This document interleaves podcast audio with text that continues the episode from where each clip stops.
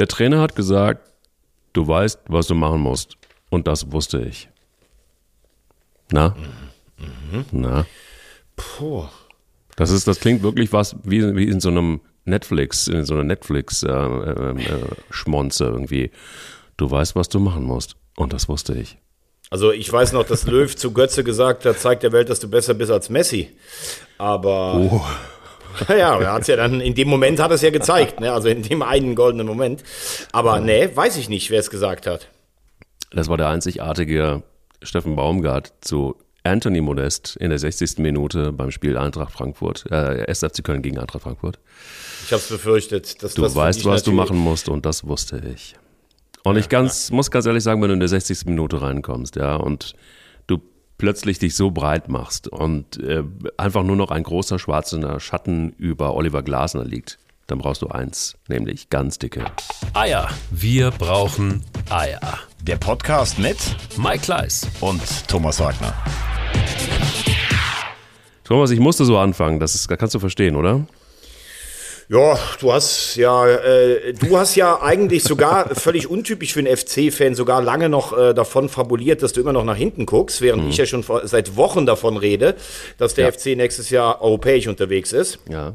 Okay, dann sei es dir jetzt auch gestattet, dass du äh, jetzt damit beginnst. Ich hatte eigentlich gedacht, wir gucken äh, gleich mal auf unsere Champions League-Tipps zurück. Aber bevor wir das machen, äh, ganz klar gesagt, ähm, mea culpa, ich hätte das ähm, Anthony Modest niemals zugetraut, was der jetzt da abreißt.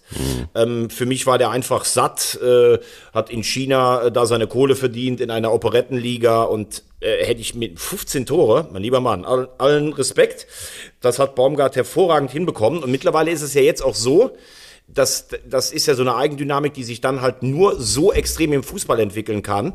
Du weißt eigentlich, der kommt rein und du weißt, wie das Spiel ausgehen wird. Das weiß jeder im Stadion. Das wissen die FC-Fans, das weiß die eigene Mannschaft, und das weiß auch der Gegner. Und diesmal hat der Gegner das ja dann einfach auch direkt schon mal selber vorgelegt. Also mit einem Modest in der Verfassung ähm, wird der FC nächstes Jahr Europa League spielen. Guck mal, das ist doch ganz gut. Und da ist, äh, die Scheichs haben ihn nicht kaufen können. Das fand ich auch eine ganz gute Geschichte. Dass man da nicht eingeknickt ist und äh, dass er da nicht eingeknickt ist, sondern dass man gesagt hat, nee, nee. Ja gut, aber ich meine ganz ehrlich, der hat in China genug mitgenommen, der hat auch gesehen, dass das nun auch nicht der wahre Fußball ist. Also wenn er es jetzt nochmal gemacht hat, dann hätte ich es überhaupt nicht verstehen können, muss ich da auch ganz klar sagen.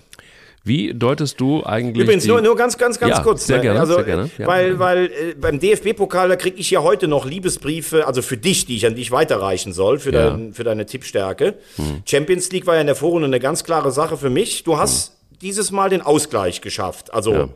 in der, in der Vierer-Kombi, denn du hast ähm, auf Real Madrid getippt, während ich auf Paris getippt habe. Ja. Aber ich glaube, du hast, ähm, du hast Salzburg, nee, du hast Liverpool in Inter richtig getippt. Ja. Ähm, Salzburg hatten wir beide knapp auf die Bayern und beide auf City. Das heißt, wir haben 2-2, äh, 3-3 haben, ist es ausgegangen.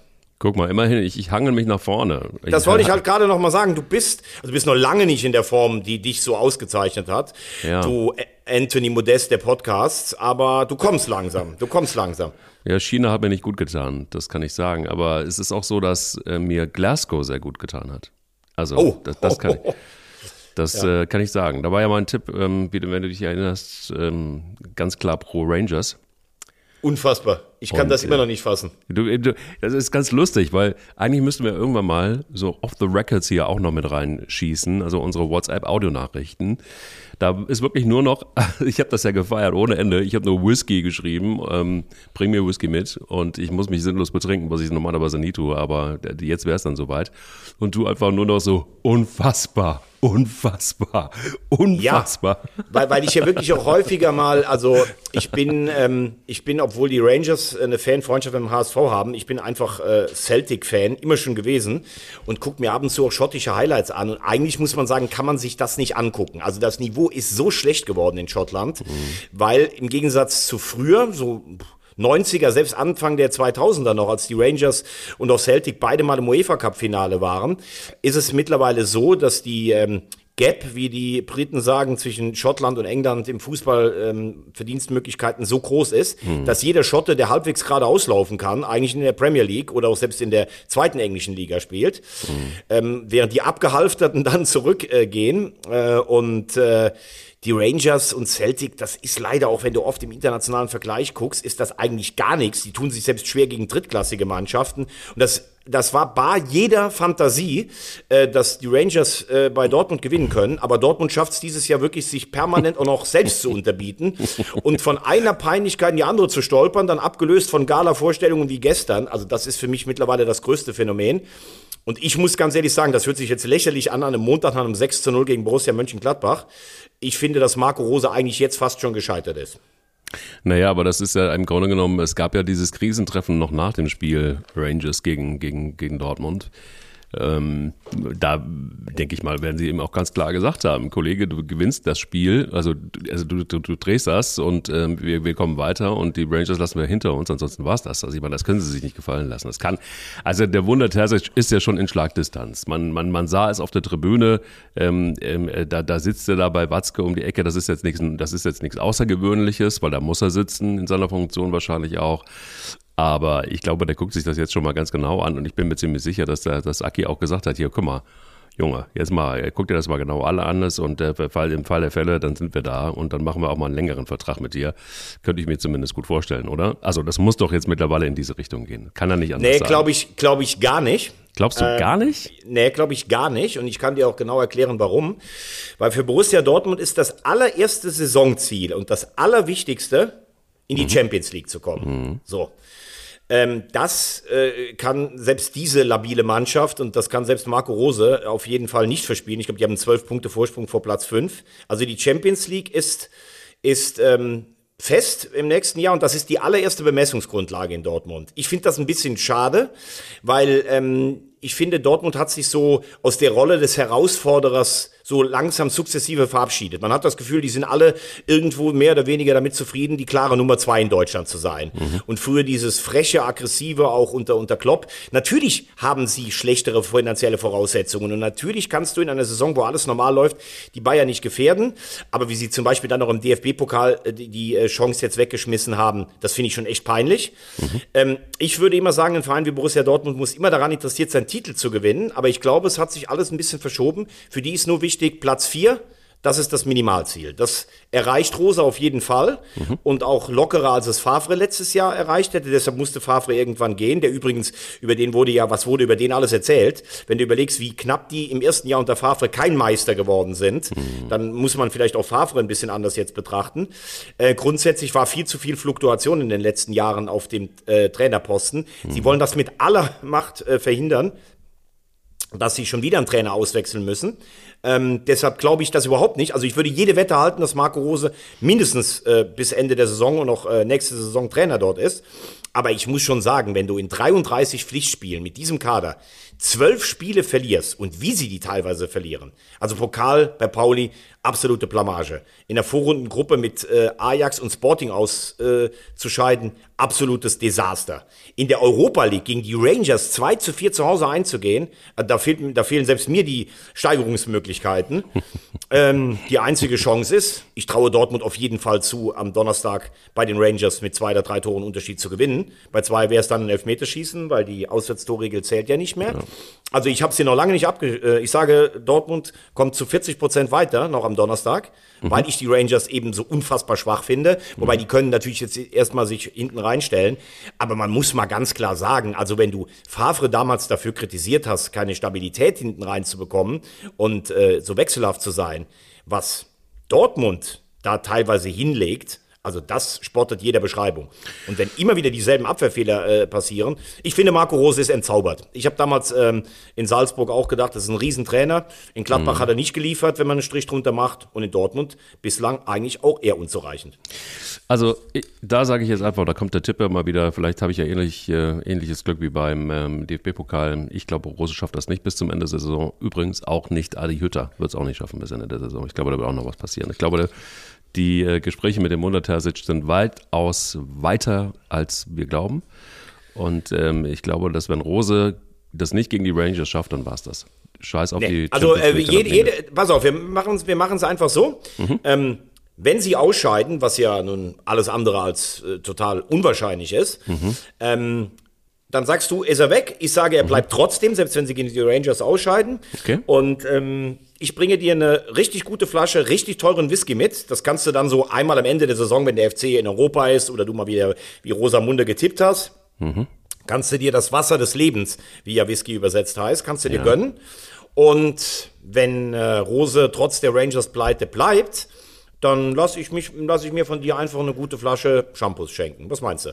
Das können wir machen. Oder alternativ irgendwie ein schönes, äh, schönes Essen. Kannst du dir Ja. aussuchen. Also Ja, gut, dann machen wir, ein schön, machen wir ein schönes Buff Wellington oder sowas. Ja, wir können eine schöne Omnicom-Party feiern irgendwo in einem äh, Restaurant in, in Köln. Das ist gar kein Problem für mich irgendwie. Vielleicht nach Karneval, das wäre ganz gut. Ja. Ähm, So, ah, okay, aber wenn du dich wolltest- 6-0 abfertigen lässt von, äh, von, von, äh, von, von Übrigens, Dortmund, eins noch ganz kurz, äh, Entschuldigung, letzter Nachsatz. Ja. Äh, weil es gibt ja ähm, sowohl in unserer Community als auch in meinem Freundeskreis Mhm.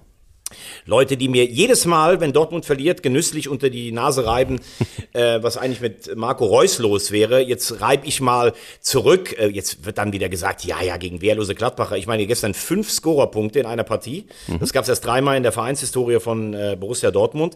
Und 58 Mal das 1 zu 0 erzielt. Also ein wichtiges äh, Tor. Übrigens, äh, dass auch mal äh, Weltklasse-Spieler oder internationale Spieler abtauchen, haben wir diese Woche auch gesehen bei Herrn Lewandowski. Kommen wir nachher vielleicht noch drauf, der in Salzburg überhaupt nicht existent war. Also, äh, wollte sagen, äh, Reus gestern über, überragend. Äh, freut mich für ihn. Und jetzt kommen wir zu Borussia Mönchengladbach. Ja, du hast mich gefragt, was ich von, von Adi Hütter, ähm, was ich bei Gladbach halte. Ähm, ich muss das nicht äh, noch mehr rausstreichen, dass Nee, ich ihn, ähm, Ja. dass ich ihn äh, für einen richtig guten Trainer halte und äh, in, in Frankfurt finde ich überragendes geleistet hat. Ja, muss aber natürlich auch feststellen, also wenn du mit dem Kader in der Regelmäßigkeit so zusammenbrichst, wie zu Hause gegen, gegen äh, Freiburg, wie jetzt in Dortmund, sechs Stück jeweils und überhaupt keine Stabilität reinbekommst und auch nach Erfolgserlebnissen wie einem erkämpften, erkämpften 1-1 in Bielefeld, nach einem Sieg gegen Augsburg, gestern wieder so abgeschossen wirst, da gibt's ja eigentlich nur zwei Möglichkeiten. Entweder der Kader ist komplett falsch zusammengestellt, oder Hütter kann aus diesem Kader nichts rausholen. Oder was noch fataler wäre, es ist eine Mischung aus beidem. Ja, es ist ein bisschen strange irgendwie alles. Also dann, dann, dann soll es angeblich so sein, dass er wohl auch dem einen oder anderen Verantwortlichen in Frankfurt noch sagt, dass er Frankfurt vermisst. Ähm, das würde ich natürlich auch, wenn ich jetzt so dastehen würde wie er in Gladbach. Ähm, war vielleicht auch nicht die cleverste Entscheidung, ähm, vielleicht nach Gladbach zu gehen. Wer weiß es? Ich meine, ähm, Echt, das hat er gesagt. Also das, äh, äh, das deckt sich mit meinen äh, Informationen gar nicht, weil da ist ja, schon doch, aus dem relativ. Präsidium kam das. Aber das ist auch, es ist, es ist auch, selbst wenn es so wäre, fände ich es jetzt gar nicht so schlimm. Schlimm finde ich eigentlich, dass das, was da in Gladbach im, ins, insgesamt passiert, das haben wir jetzt wirklich oft genug besprochen, dass das jetzt irgendwie seine Verlängerung findet. Das finde ich eigentlich schlimm. Dann haben wir jetzt einen neuen, äh, haben wir einen Nachfolger von Herrn Eberl, äh, über den wir noch gar nicht gesprochen haben, so richtig. Ähm, das ist schon einfach auch eine krasse Entscheidung gewesen, im Leiter-Nachwuchszentrum sein Urgestein in Gladbach, also eine interne Lösung zu schaffen. Das hätte, glaube ich, niemand geglaubt. Also wenn wenn der, wenn der Gazier aus der Vulkaneifel mir das gesagt hätte, dann hätte ich gesagt, okay, jetzt ähm, baue ich dir nicht nur eine bronzene Statue irgendwo in der Eifel, sondern da kommt mindestens eine Platine hin. Aber mal davon abgesehen, also wir haben das gesamte Setting in Gladbach besprochen und ich glaube einfach, dass das sich jetzt in der Verlängerung zeigt, dass da wirklich alles im Argen liegt. Und da tut, tut mir so ein Adi Hütter fast leid, weil ich glaube, da kann er auch nur bedingt etwas tun. Da kann er sich Spieler wünschen, wie er will. Da kann er, da kann er mit dem Kader, den er hat, ähm, machen, was er will. Dann ist es in der Mannschaft unruhig. Dann ist der Eberl weg. Dann wird jetzt ein neuer, kommt ein neuer hinterher. Also da ist ja einiges irgendwie äh, im Argen und deshalb glaube ich einfach auch, dass man Adi Hütter, glaube ich, noch gar nicht so richtig bewerten kann momentan in Gladbach. Man muss ihn le- letztendlich natürlich dort bewerten, wo er ist, nämlich auf dem Platz. Aber es ist schon eine krasse Situation. Und wenn du dich jetzt irgendwie boah, mit sechs Toren abfertigen lässt und du hast nicht irgendwie den Hauch richtig einer Chance gegen Dortmund, die, du hast es ja jetzt auch gesagt, mehrmals äh, gegen die Rangers desolat waren und wo es auch keine richtige Konstanz gibt. Also du hast wirklich mal herausragende Spiele, dann hast du wirklich Marco Reus, der auch herausragend ist. Dann hast du aber auch wieder Spiele dabei, wo es ganz furchtbar ist. Also, äh, wenn du das nicht irgendwie schaffst, ähm, dann wenigstens mal mit einem Unentschieden irgendwie da rauszugehen, das ist schon irgendwie brutal, finde ich. Und da ist Hütter, glaube ich, genauso angezählt wie ein Marco Rose, nur ganz anders. Ich glaube ja, wenn das wirklich, also wartet man noch ein, zwei Spiele ab, aber ich könnte mir nicht vorstellen, dass beide Trainer am Ende der Saison noch da sind, wo sie sind. Ja, Also wir haben ja am Dienstag bei uns hier in der, in der Gruppe geschrieben und mhm. ähm, da habe ich ja schon, ich glaube eine Stunde bevor es verkündet wurde, habe ich ja schon äh, bei uns reingestellt, dass ich gehört habe aus Gladbach, dass Wirkus halt der Nachfolger wird. Mhm. Also ich muss sagen, ich war äh, äh total erstaunt. Ähm, ich finde das auch ein großes Risiko für Borussia Mönchengladbach. Und ich finde, es zeigt auch so ein bisschen äh, das Problem, das gerade im Moment herrscht. Also ich kenne Herrn Wirkus persönlich gar nicht. Äh, deshalb verbietet sich da auch eine, eine äh, jetzt Vorabkritik an seiner Arbeit. Er hat äh, bei Gladbach im Nachwuchsbereich, äh, das zeigt ja auch zum Beispiel der Post von äh, Marc-André Ter Stegen, hat er sicherlich sehr gut gearbeitet über all die Jahre. Mhm. Er ist jemand, der die Borussia sicherlich absolut im Herzen trägt, gar keine Frage. Trotzdem muss ich sagen, wenn ich mit Eber Fall äh, den von elf Jahren, vielleicht neun Jahren mit Abstand besten Manager oder Sportdirektor bei mir habe und den dann ersetze und in den letzten Jahren dreimal Champions League und viermal Europa League gespielt habe, dann erwarte ich mir einfach zunächst mal ein anderes Kaliber, etwas, äh, etwas anders vernetztes. Ähm, und ich glaube einfach, dass mit dem Wegfall von Eberl du siehst, dass Max Eberl sich wahnsinnige Strukturen in Gladbach geschaffen hat. Ja aber äh, dass halt um ihn herum kaum sportliche Kompetenz ist. Also du hast äh, Stefan Schippers, der Mann, der einen super Job bei den Finanzen macht. Gladbach ist hart getroffen von Corona, das muss man auch sagen, weil eben kein Investor dahinter steht, sondern sie haben das alles in Eigenregie genommen. Und man muss auch sagen, dass äh, ich, also ich verehre Rainer Bonhoff. Das ist einer der nettesten, witzigsten, äh, charmantesten Gesprächspartner, die man haben kann. Ein Weltklasse-Fußballer, ähm, der, der die Borussia auch im Herzen trägt, aber der natürlich Entschuldigung, der natürlich auch, genauso wie Hans Meyer, natürlich schon, sagen wir mal, jetzt einer anderen Generation angehört. Und mhm. äh, ob die noch so vernetzt sind bei denen auch mit den, mit den jungen, aufstrebenden Leuten, äh, mit, mit äh, Ruven Schröder gab es ja definitiv Kontakt. Äh, zwei oder drei Wunschkandidaten haben abgesagt und dann hat man sich auf eine interne Lösung verständigt. Ähm, ich glaube, dass man nicht breit genug aufgestellt und vernetzt ist und natürlich auch niemals damit gerechnet hätte, dass Max Eberl geht. Ja, und ähm, ähm, für, für den neuen. Da wartet jetzt natürlich eine Menge ähm, an Arbeit. Erstens mal ist das Projekt oder beziehungsweise das, auf dem Gladbachs Modell fußte, Leute zu kaufen, die nach drei, vier Jahren oder zwei teuer weiter zu verkaufen und die Mannschaft trotzdem sukzessive besser zu machen. Das ist mit Corona halt total kaputt gegangen, dieses mhm. Ganze.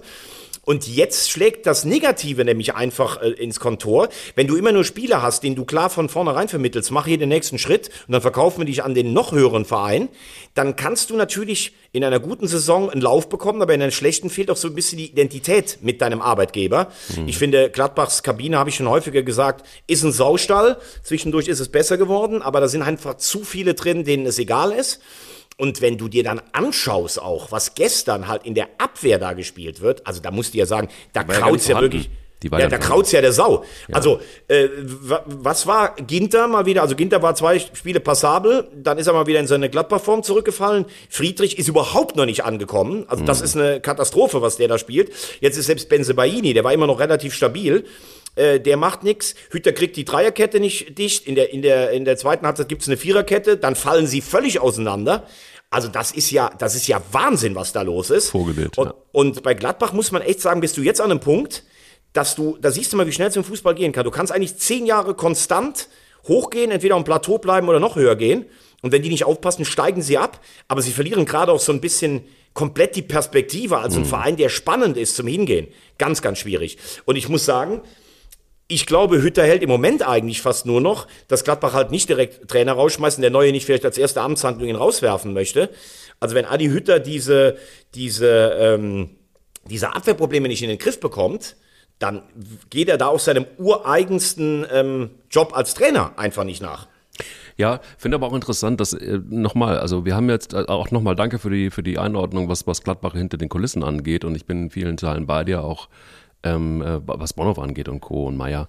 Ähm, ich frage mich halt tatsächlich nur, wenn Hütter da jetzt irgendwann gekickt werden sollte, das ist doch im Grunde genommen, das beschädigt ihn doch auch massiv, oder nicht? Also das heißt, also klar, Abwehr, klar, Job, klar, er ist verantwortlich, aber ist es nicht auch so, dass wenn du in diesem Setting, in dem du da gerade unterwegs bist, ähm, also wenn du, da hast du nur bedingt Einfluss und ähm, du hast es gerade eben auch nochmal gesagt, durch Corona massiv gebeutelt, ähm, kein Investor, Kohle äh, ist auch überschaubar.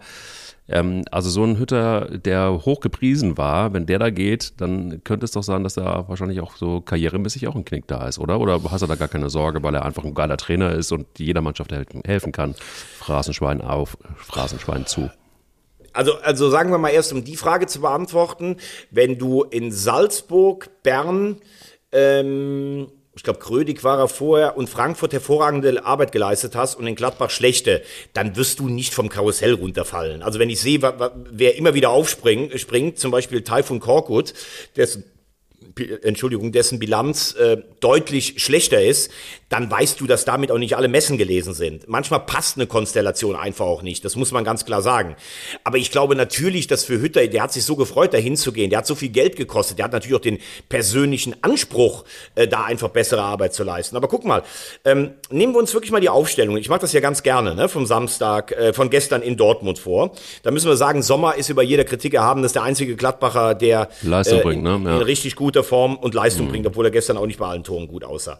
Ginter haben wir uns schon oft drüber abgearbeitet. Friedrich habe ich gerade schon was zu gesagt. Elvedi war lange verletzt.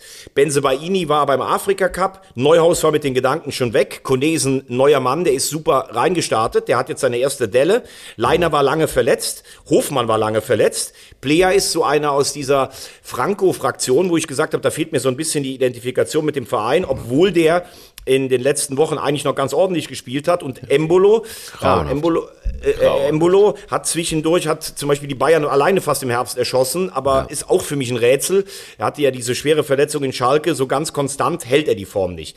Natürlich kann ich jetzt bei jeder Mannschaft äh, in der Bundesliga, bei jedem Spieler irgendwas finden, aber trotzdem bleibt, wenn du diese Elf dir anguckst, natürlich ein Gefühl, dass das total fragil ist und dass die Leute, zum Beispiel in der Vergangenheit, ein Janschke, ein Kramer, ein Stindel, wo ich so sage, das sind Spieler, die gucken nicht danach, wo der nächste Verein jetzt um die Ecke ist, sondern die wollen gerne für Gladbach spielen und denen liegt da was am Herzen. Die spielen im Moment keine Rolle, weil sie entweder verletzt sind, weil sie gerade erst wieder dazukommen oder weil Hütter sie vielleicht auch nicht stark genug äh, gemacht hat. Das muss man dann auch mhm. festhalten. So, der hat sehr auf die Jungen gesetzt, wie Scully und Netz. Äh, Tyram kam auch noch rein. Ja, Tyram gehört dann auch zu dieser Fraktion, Kramer der sich eigentlich bei, noch, ja. Ja, bei Inter gesehen hat. Also nur, was mich so verwundert, ich denke doch dann zumindestens, wenn ich, jetzt sagen sie alle, ja, gestern, wir hätten in der ersten Halbzeit auch Tore schießen können. Ja, hätten sie auch, aber sie hätten nachher auch wahrscheinlich sieben oder acht kriegen können. Du kannst nicht, wenn du sechs Tore kassierst, brauchst du nicht mehr, äh, brauchst du nicht mehr irgendwie zu sagen, ja, wir haben eigentlich gar nicht so schlecht, äh, wir haben gar nicht so schlecht mitgehalten, ähm, sondern da musst du mal ganz klar sagen, das ist ein Desaster, nicht das erste in der Saison. Mhm. Und ich war ja beim Spiel hier, äh, beim Derby in Köln war ich im Stadion, wo du nach dem 1-1 das Gefühl hattest, Gladbach gewinnt jetzt das Spiel, dann kommt dieser Fehl Fehlpass von Neuhaus, da fallen sie auch in sich zusammen. Also, dass eine Mannschaft wie gestern, du kannst ja in Dortmund wegen mir auch 3-0 verlieren, da sagst du, boah, war wieder ein Rückschritt. Aber sechs Stück, sie so auseinanderpflücken lassen, das geht halt einfach nicht. Und das zeigt für mich, dass da strukturell vieles kaputt ist. Ich kann nicht einschätzen, ob Hütter in der Mannschaft, ob, ob Hütter schon diese Mannschaft verloren hat, aber nächstes Jahr wird sie ja auch gar nicht mehr die Mannschaft sein. Ich glaube, du musst jetzt sagen, wir müssen das Schlimmste verhindern, wir dürfen nicht absteigen. Und wenn du dann glaubst, dass Hütter die Kraft hat, mit einem relativ veränderten Kader nächstes Jahr den Neuaufbau zu leisten, dann glaube ich, dass du an ihm festhalten solltest. Wenn du das Gefühl hast, er hat jetzt schon die Mannschaft verloren, ähm, dann wirst du reagieren müssen. Also da, den sehe ich deutlich weniger fest im Sattel als Marco Rose, obwohl ich, wie gesagt, die Bilanz von Marco Rose in Dortmund nicht gut finde.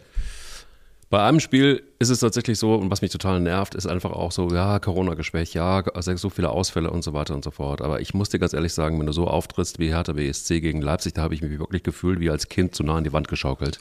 Ähm, also wirklich, da war ja nichts mehr zu erkennen, irgendwie, was, was mit Fußball zu tun hatte von der Hertha. Jetzt haben sie natürlich auch gegen Leipzig, ähm, mit Leipzig einen Gegner gehabt, der, der überproportional äh, heftig war für sie. Aber also ist es so, dass, also jetzt könnte ich mich tatsächlich wirklich langsam festlegen, wenn das so weiterläuft, bin ich mir sehr sicher, dass wir die Hertha in der zweiten Liga sehen. Äh, Hertha für dich durch, oder? Ist für mich durch, ja. Und zwar noch vor Augsburg. Wenn das so weiterläuft, bin ich mir sehr sicher, ähm, äh, sind, die, sind die durch nach unten, ja. Ja, ähm. Also Windhorst, ne? Also nochmal, auch sowas. Also da muss ich ganz ehrlich sagen, da krieg ich Plack wirklich auch untenrum Weil wenn du, wenn solche Aussagen wie, ähm, das hat ihm nichts gebracht, der Invest bei Hertha BSC, das ist wirklich so, weißt du, da, da, da sind alle meine, alle meine Alarmglocken, was Investoren angeht und dieser windige Typ, der seine Historie hat, wo wir immer gesagt haben, naja, Vorsicht, also Historie, ähm, wir haben alle unsere Fehler mal gemacht, la la la la la. So dass das haut mir komplett den, den Glauben weg und bestätigt mich komplett irgendwie in dieser ganzen Investorenscheiße. Es ist wirklich nicht zu ertragen. Und dann stellt er sich noch hin und sagt, das hat ihm nichts gebracht. Es bringt sowieso per se überhaupt niemandem irgendwas in die Bundesliga zu investieren als Investor. Also wenn überhaupt, dann ist es ein Image-Ding, dass du dann vielleicht irgendwie noch einen Werbeeffekt mitnimmst. Ähm, aber also wer glaubt, im Fußball zu investieren und dann eine fette Rendite ähm, einzufahren, der hat, glaube ich, äh, der hat, glaube ich, irgendwie BWL Sätzen 6 nichts gelernt. Ja, wobei mir das tatsächlich eigentlich jetzt ein bisschen zu kurz gegriffen ist. Ja, warum? Also ich, ja, weil ähm, Windhorst hat sich ins Tagesgeschäft 0,0 eingemischt. Also, du hast ja, hast ja zwei oder drei Arten von, von Investoren. Du hast stille Gönner im Hintergrund oder du hast jemand wie Herrn Kühne beim HSV.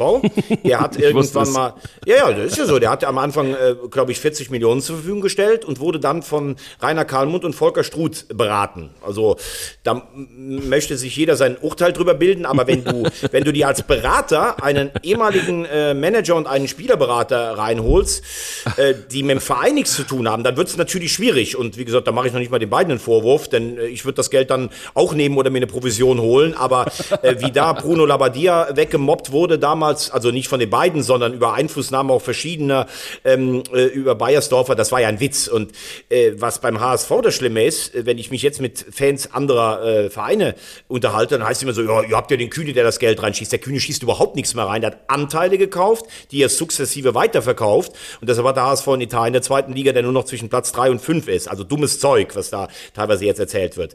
Genauso ist es bei Hertha. Da heißt es ja, ihr habt doch die Windhorst-Millionen. Der Windhorst-Millionen, da wurden jetzt teilweise ähm, wurden ähm, Anteile umgewandelt und die müssen die teilweise auch wieder zurückbezahlen. Es sollte damals eine groß angelegte Transferoffensive geben. Ja. Nein, es sollte eine Offensive geben und das hat alles nicht geklappt. Das war noch vor der vorletzten Saison, wo sie auf dem Spielermarkt alles abgrasen wollten und alle wussten, die Hertha hat jetzt Geld und sie haben nichts bekommen. Mittlerweile sind die Spieler ja alle fast schon wieder weg. Guck dir den Kader an, wenn man mal auf Transfermarkt geht oder so, das, was da gestern gespielt hat, das ist in der Bundesliga noch nicht mal in der oberen Hälfte äh, von, von, dem, äh, was wert ist. Das ist eine Mannschaft, die für mich ganz klar gegen den Abstieg kämpft und vielleicht im Hintergrund motiviert der Gegner, weil dann sagt der andere Trainer, boah, was die für eine Kohle drin haben, aber guck dir doch mal die Mannschaft an. Das ist doch kein, das ist doch nichts. Wir haben jetzt Träume vom internationalen Geschäft.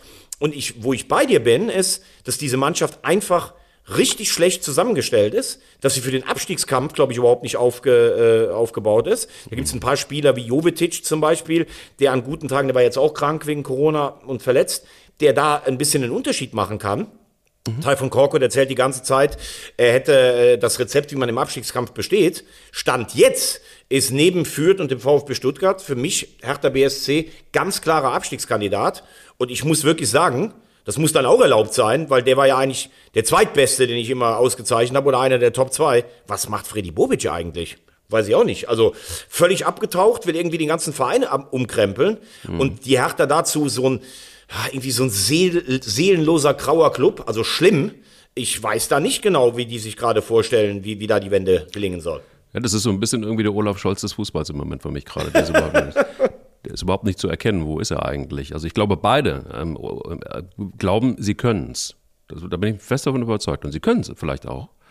Aber bei Bobic ist es so, also vielleicht muss man auch mittlerweile einfach ein bisschen vorsichtig sein mit diesen ganzen Vorschusslorbeeren oder ähm, diesem ganzen Hype. Sehr schnell bist du ja heute im Fußball der absolute Superhero und morgen ähm, ähm, ähm, äh, treiben sie dich aus dem Stadion raus mit den Knüppeln. Ähm, oder aber gehen dir, gehen dir fast an die Gurgel wie in Saarbrücken, da können wir nachher auch nochmal drauf eingehen. Ähm, es ist schon auch ein, ein krasses Geschäft, finde ich, und es ist auch so ein bisschen, ja, auch noch, finde ich, noch krasser geworden. Ähm, wenn man sich dann aber so einen, so einen Verein wie die Hertha anguckt, dann denke ich, ist auch rein, rein spielerisch schon irgendwie ganz schön schwierig. gehört für mich jetzt tatsächlich irgendwie überhaupt nicht mehr ins Niveau. Also da ist Augsburg, Augsburg gefühlt noch ein, ein sexier Fußball als bei Hertha BSC.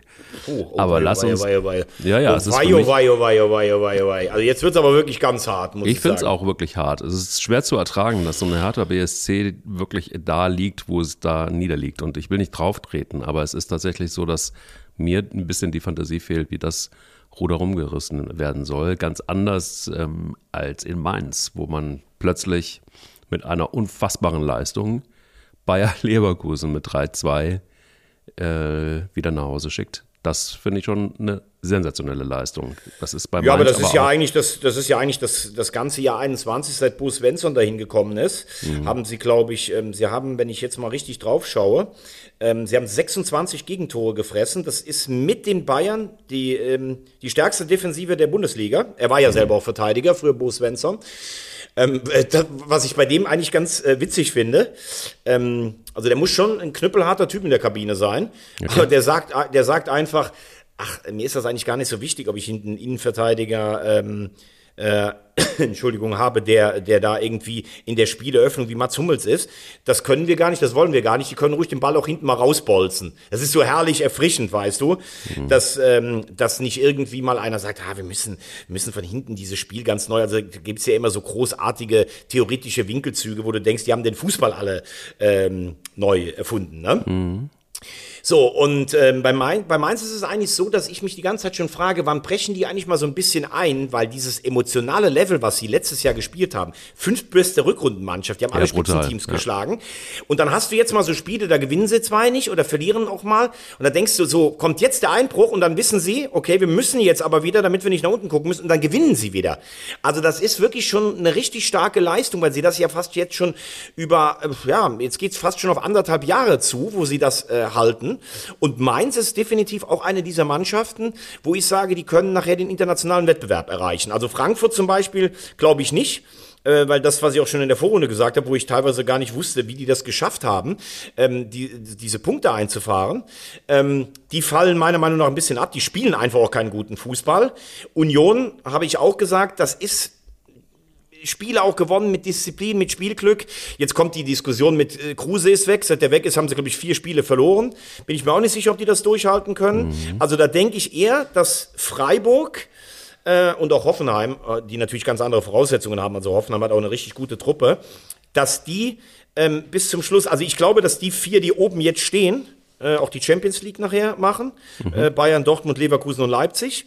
Und dass Hoffenheim, Freiburg, Köln und mit Abstrichen Mainz um die Europa League Plätze spielen und einer in die Conference League kommt. Ähm, wenn, wenn Leipzig dann Pokalsieger werden sollte, aber werden sie ja nicht, weil der HSV wird ja Pokalsieger. Also, Ist klar, also, ähm, ist klar. Ja, ich- ist klar, auch, genau. Ja, in einer, einem Punkt hast du natürlich überhaupt nicht recht. Ich meine, Köln im Moment auf Platz 7 mit 35 Punkten, da ist es bis, bis äh, Platz 4 mit 37 Punkten Leipzig nicht so weit. Ähm, ich, da bin ich mir ziemlich sicher, das werden wir noch schaffen in irgendeiner Form. Okay, gut. Ähm, Also der FC in die Champions League. das, da ganz sicher. Also durch. Durch in der Champions, also nicht in der Champions League, aber in die Champions League ist es. Okay, dann machen wir aber den Gesetzt. ersten, wenn der FC Champions League spielt, machen wir den ersten Podcast, wenn der FC Mittwochs oder Dienstag da irgendwo spielt mit der Hymne. Dann bitte ihr beide im Clubanzug und dann fahre ich Ja. natürlich mit und dann machen wir den von vor Ort. Wenn in ich- Bernabeu auflauft. Ja, Bernabeu, klar, logisch, da werde ich Das das, ist ja Tor gut, du hast natürlich recht. Europa ist die natürliche DNA des weißen Tanzen. aus. Absolut. Das Und ist ja Bernabeu, da, da bin ich gewohnt, auch Tore umzuschmeißen. Das ist überhaupt gar kein Problem Genau. für mich. Das Weiße Südeuropas gegen das Weiße des Westens. Ja, du hast natürlich recht. So sieht es nämlich aus. So sieht es aus. Ähm, Oliver Glasner ist ja ein ähm, Kommunikator der besonderen Art.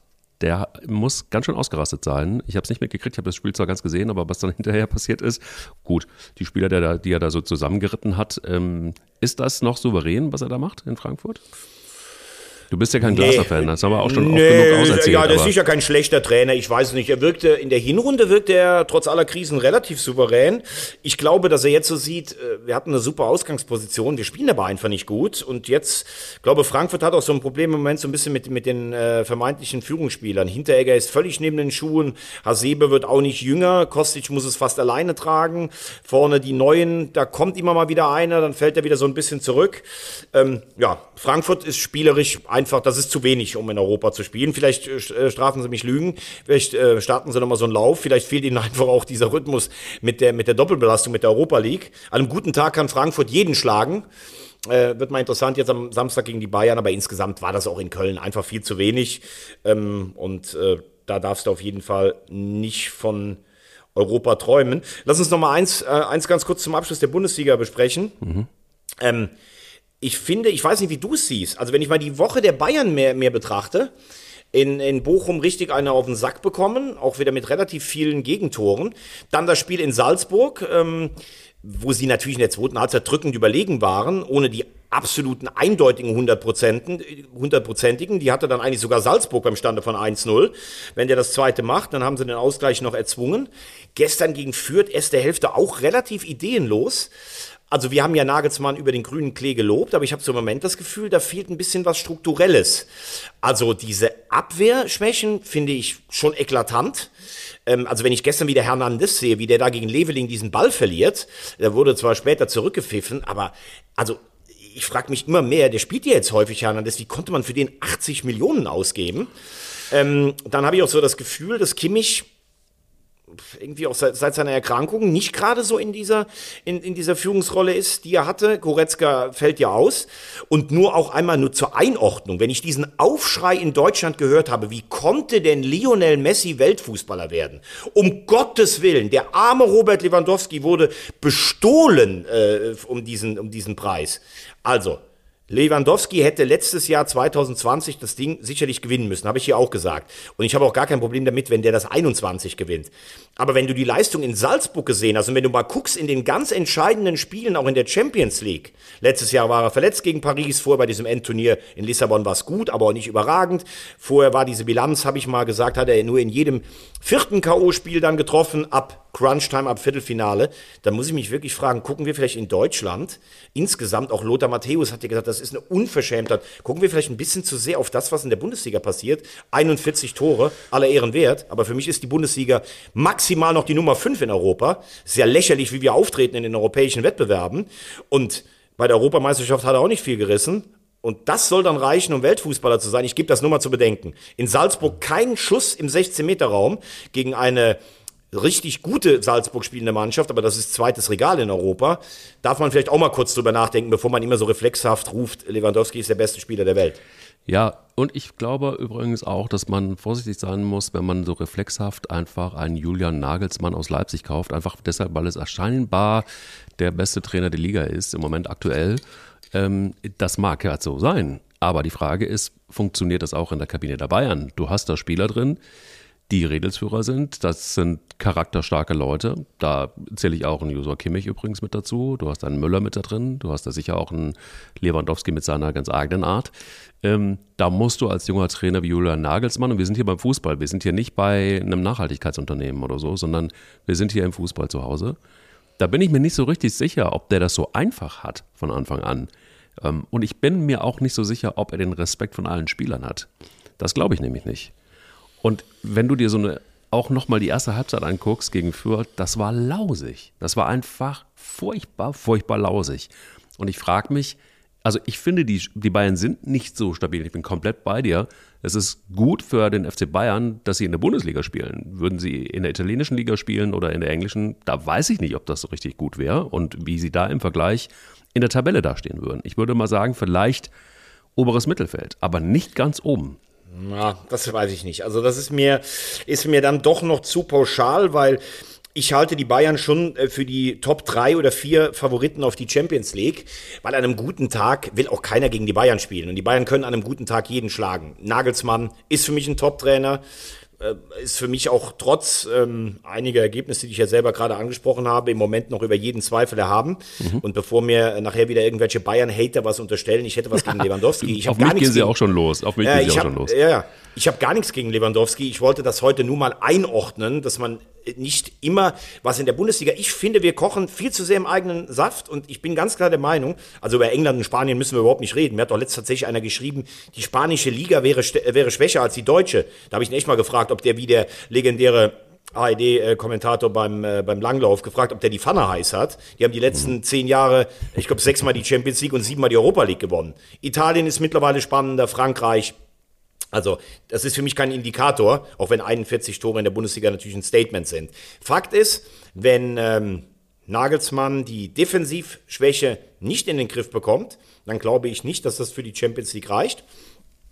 Sie werden gegen Salzburg weiterkommen, aber Entschuldigung, aber ähm, City, auch Liverpool, wahrscheinlich auch Paris ist dann doch noch mal ein anderes Kaliber ähm, und ähm, trotzdem traue ich ihnen auf jeden Fall auch die Königsklasse zu. Wollen wir einfach nochmal gucken, ähm, hast du jemals in der Historie der zweiten Liga etwas erlebt, was ähnlich knapp ist wie die ersten fünf Plätze in der zweiten Liga? Ja, eigentlich sind es auch die ersten sechs immer noch. Heidenheim ist für mich immer noch dabei. Ja, Ja, die ist, sind für mich äh, jetzt raus, aber gut. Ne, ist für mich, weil die einfach auch sich mal durch so zwei äh, weniger gute Spiele nicht so abwerfen lassen. Aber gut, ist ja egal. Jedenfalls ist es ganz oben wirklich der Inbegriff oder die Definition, wenn du im Wörterbuch unter enges Höschen gucken würdest, bin ich bei dir. Also eigentlich habe ich mich am Samstag schon äh, ziemlich geärgert, dass der HSV wieder mal, ich, ich kann dieses Sandhausen einfach nicht mehr sehen. Also ich kann es nicht mehr sehen. dass, äh, wenn ich alleine schon, äh, tut mir leid, ähm, das ist ja nicht, das ist ja schon nicht auch der kleine, schmucke Dorfverein, der alles aus eigener Kraft, sondern da ist ja schon viel auch Kohle da. Äh, wenn ich auch dieses Stadion am Hartwald da sehe und wenn ich diesen Fußball sehe, also es tut mir leid, wenn ihr Sandhausen-Fans sind, die werden mich jetzt vielleicht auch haten.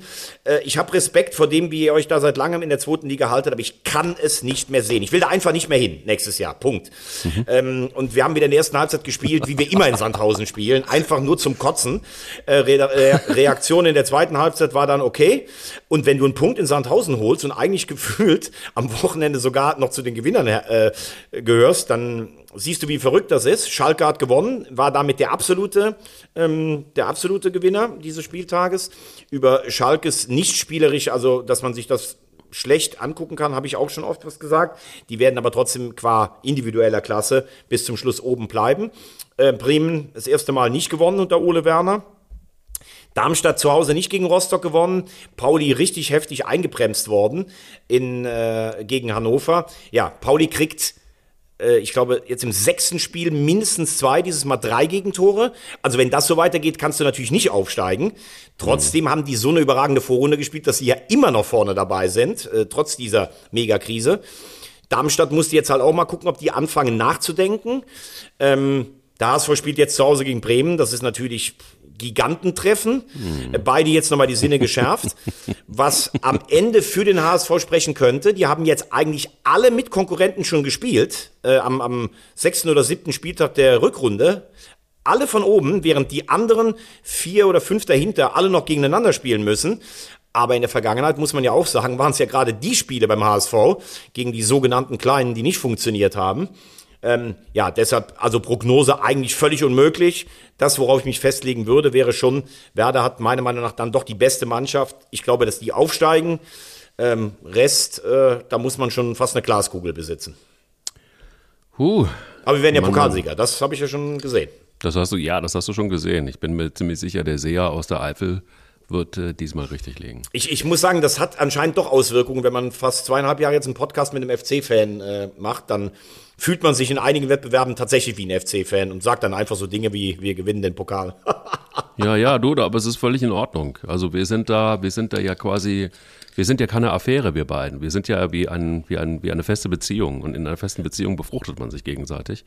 Also ich sag dir ganz ehrlich, bei uns beiden, das endet nicht, das ist keine Lakenaffäre, also entweder Ja, ja. was Richtiges oder gar nicht. Ja, ja. Also Ja, ja, anders geht's ist- nicht, ne? Es ist nur entweder ganz oder gar nicht. Wieso sind wir? Also, ne? genau. Muss man, muss man sagen. Aber dann lass uns noch mal ganz kurz, da, also da muss ich sagen, war ich ja ein bisschen schockiert. Ja. Was ist denn in deiner alten Heimat in Saarbrücken los? In Saarbrücken? Also ganz ehrlich, haben die Weil wirklich, haben halt- auf Deutsch gesagt, ja, haben die den Arsch offen oder was? Wir sind Kribbelwiedische gewesen. Welche? Also, Nee, also da muss ich jetzt mal eins festhalten, bevor du mir vielleicht eine Erklärung dafür gibst. Ich bin ja durch Magenta auch ab und zu in der dritten Liga unterwegs. Und äh, ich liebe ja diese alten Traditionsvereine, die Stadien. Du kannst mit den Leuten noch reden, was ja in der Bundesliga teilweise alles gar nicht mehr möglich ist oder im Europapokal. Saarbrücken hat ein schönes Stadion dahin gebaut. Gut, die Gegenseite sieht so ein bisschen aus, als wenn das Geld ausgegangen ist und da die Schafe noch weiden sollen. Saarbrücken ist ein toller Traditionsverein und ja. Saarbrücken hat eine tolle Entwicklung unter Lukas Kwasniok letztes Jahr genommen. Da haben die auch richtig schönen Fußball gespielt. Der wurde ja schon teilweise äh, angegangen, auch im Internet, nach der Derby-Pleite in Kaiserslautern. Ähm, da, der wurde aufs Übelste beleidigt, was mhm. also unterste Schublade schon war, trotz Platz 5. Ähm, jetzt kommt Uwe Koschinat, ähm, der lässt meiner Meinung nach lange nicht so einen schönen Fußball wie Kwasniok spielen. Das ist immer langes Kantholz auf Grimaldi, Körperlichkeit, aber die Mannschaft liefert ja eigentlich punktemäßig. Und ich war beim Derby gegen Kaiserslautern in der Hinrunde da. 0-2, da haben sie unfassbar schlecht gespielt. Und dass sich da auch ein Stück weit Frust entleert, verstehe ich. Aber da habe ich gedacht, wir waren, glaube ich, irgendwie am, keine Ahnung, 10., 12. Spieltag. Da gab es einen Platzsturm im Innenraum wo ich auch gedacht habe, was ist eigentlich mit den Ordnern hier los? Wir wurden von der Haupttribüne, weil äh, Lauterer bei uns beim Interview waren, mit vollen Bierbechern beschmissen. Da hat nicht ein äh, Ordner eingegriffen. Dann wurde ein Saarbrücken-Fan tätlich angegangen von einem anderen, weil der sich gewagt hat, von einem Lautern-Spieler, ich glaube Zuck war es, gebürtiger Saarländer, ein Autogramm zu holen. Also Szenen, wie ich sie in keinem anderen Stadion gesehen habe, wo ich dachte, was habt ihr hier für einen Ordnungsdienst? Und wenn ich die Bilder jetzt gegen Viktoria Köln nach einer Heimniederlage gesehen habe, dass da irgendwelche Assis mit Kindern auf der Schulter den Platz stürmen, also mit, mit, das war ein zweijähriges Kind. Da muss ich mich fragen, was ist denn da eigentlich, was läuft denn da eigentlich schief? Also sind die, sind die äh, jetzt, äh, also nicht alle, aber ist da ein großer Teil der Fanszene jetzt völlig durchgedreht? Naja, das ist eben genau das stimmt so nicht. Also ich glaube, dass in der Analyse, die hat es ja gegeben, es sozusagen scheint, dass es eben nicht der große Teil ist, sondern dass es eine, ein kleiner Teil ist der Hardcore-Fans, ähm, die das betrifft und die da so ausrasten. Jetzt will ich das überhaupt nicht entschuldigen. Also man muss, ähm, äh, Uwe Koschinat hat völlig richtig gesagt, dass die Fans die Chance bekommen, auf den Platz zu laufen, das ist ja nicht deren Versäumnis. Ähm, sondern da geht es natürlich auch ganz klar in die Richtung so, hey Leute, haben wir irgendwie noch einen Ordnungsdienst? Haben wir noch irgendwie irgendjemanden, der da einfach so ein bisschen mal irgendwie auffasst? Das ist das eine. Das andere ist aber, was ich viel wichtiger finde, wer das Saarland kennt, und du kennst das Saarland, ja. da ähm, ist es so, dass es nicht so wahnsinnig viel gibt, was die Menschen streckenweise äh, noch glücklich macht. Ja? Du hast eine Arbeitslosigkeit, das ist kracht. Ähm, guck dir mal so ein bisschen außerhalb von Saarbrückens so ein bisschen die Dörfer an. Da haben die Leute teilweise das Geld nicht, um ihre Häuser zu renovieren. Und zwar auf eine ganz schlimme Art und Weise. Da verfallen Häuser, da ist es wirklich, da, da, da sind Menschen streckenweise richtig arm.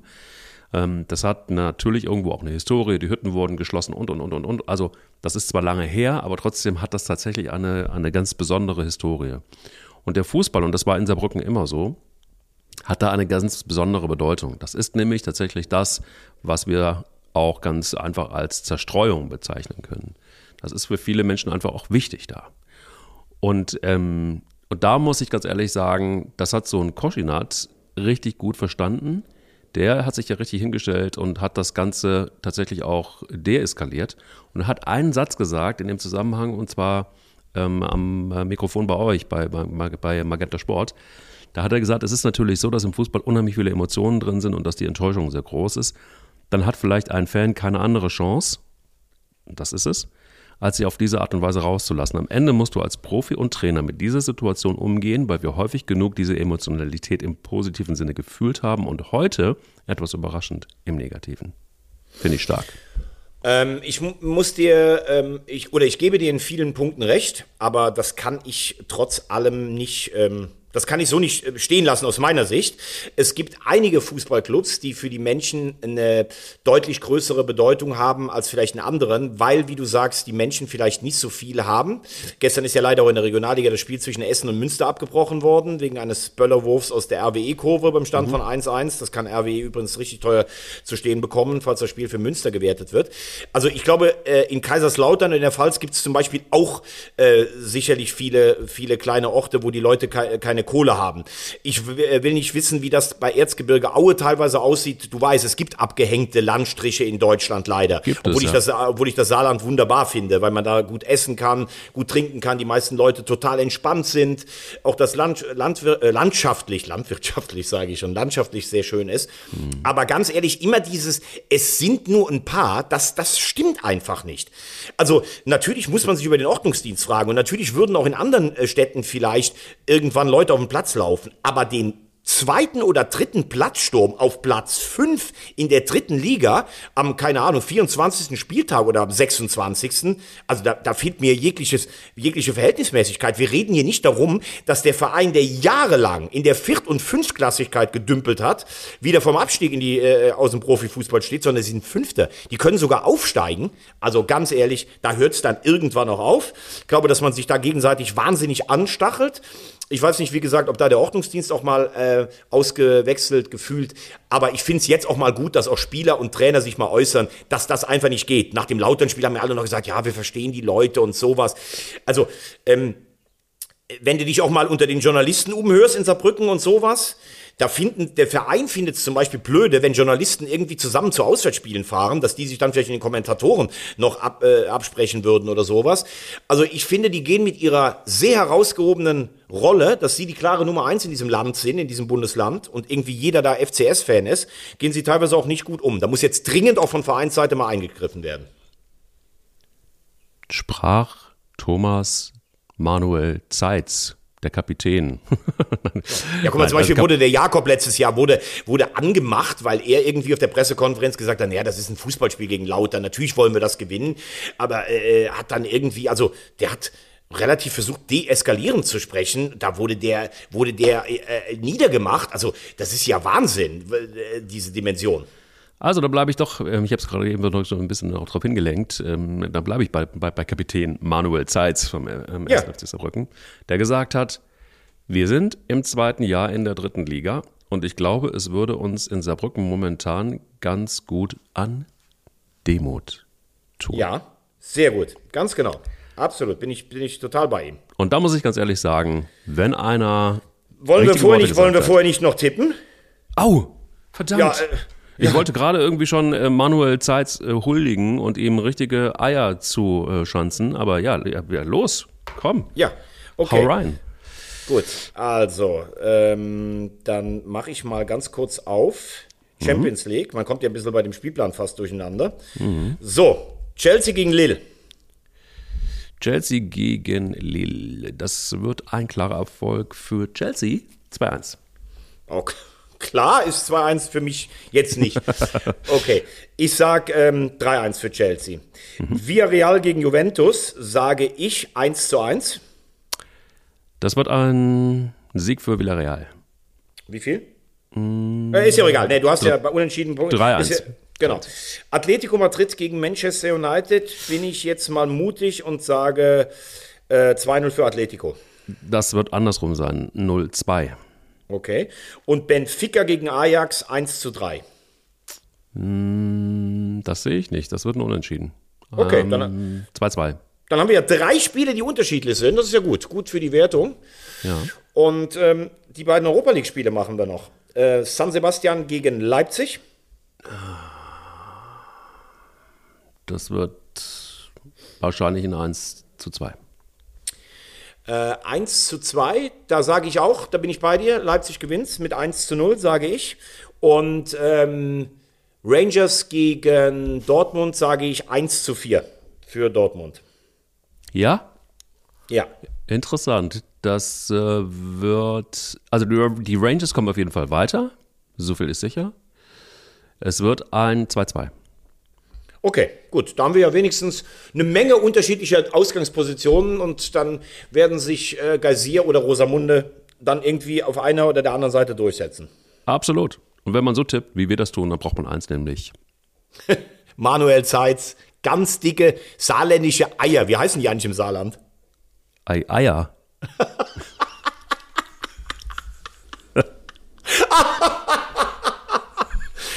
Ei, Eier ist ungefähr das Geilste, was ich jemals gehört habe.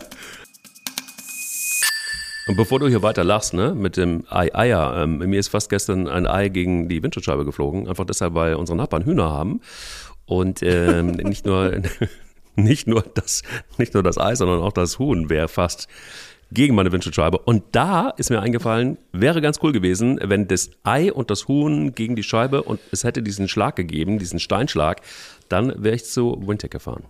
Genau, unser Werbepartner, über 300 Mal in Deutschland, ähm, spezial ausge oder speziell ausgebildete Fachkräfte mit einem Spezialharz. Und ich kann das immer nur mal wieder sagen, wenn ich jetzt in Saarbrücke gewesen wäre und ich hätte ein paar Eier drauf bekommen, dann hätte ich da direkt einfach entweder den Wagen abholen lassen können oder ich hätte sogar noch einen Leihwagen bekommen. Das ist natürlich, wenn man viel unterwegs ist, einfach erstklassig. Absolut. Und das Schöne ist tatsächlich mit dem Leihwagen, das, ähm, das geht wirklich problemlos. Und es ist auch mit dem Harz, und das ist ja eigentlich das Gute, ähm, dass du im Grunde genommen die, die Scheibe nochmal reparieren kannst. Es ist eben nicht so, dass erst der Riss entstehen muss, sondern und dann die ganze Scheibe ausgetauscht werden muss, sondern manchmal kann man das auch einfach noch easy reparieren. Verstehst du? Auf jeden Fall. www. Ayo heißt das. Ayo. Wintech.de, unser großartiger Werbepartner. Also, wie heißt es nochmal? Ei, Eier? Ayo. Ayo. Eier. Wir brauchen Eier. Der Podcast mit Mike Kleiss. und Thomas Wagner.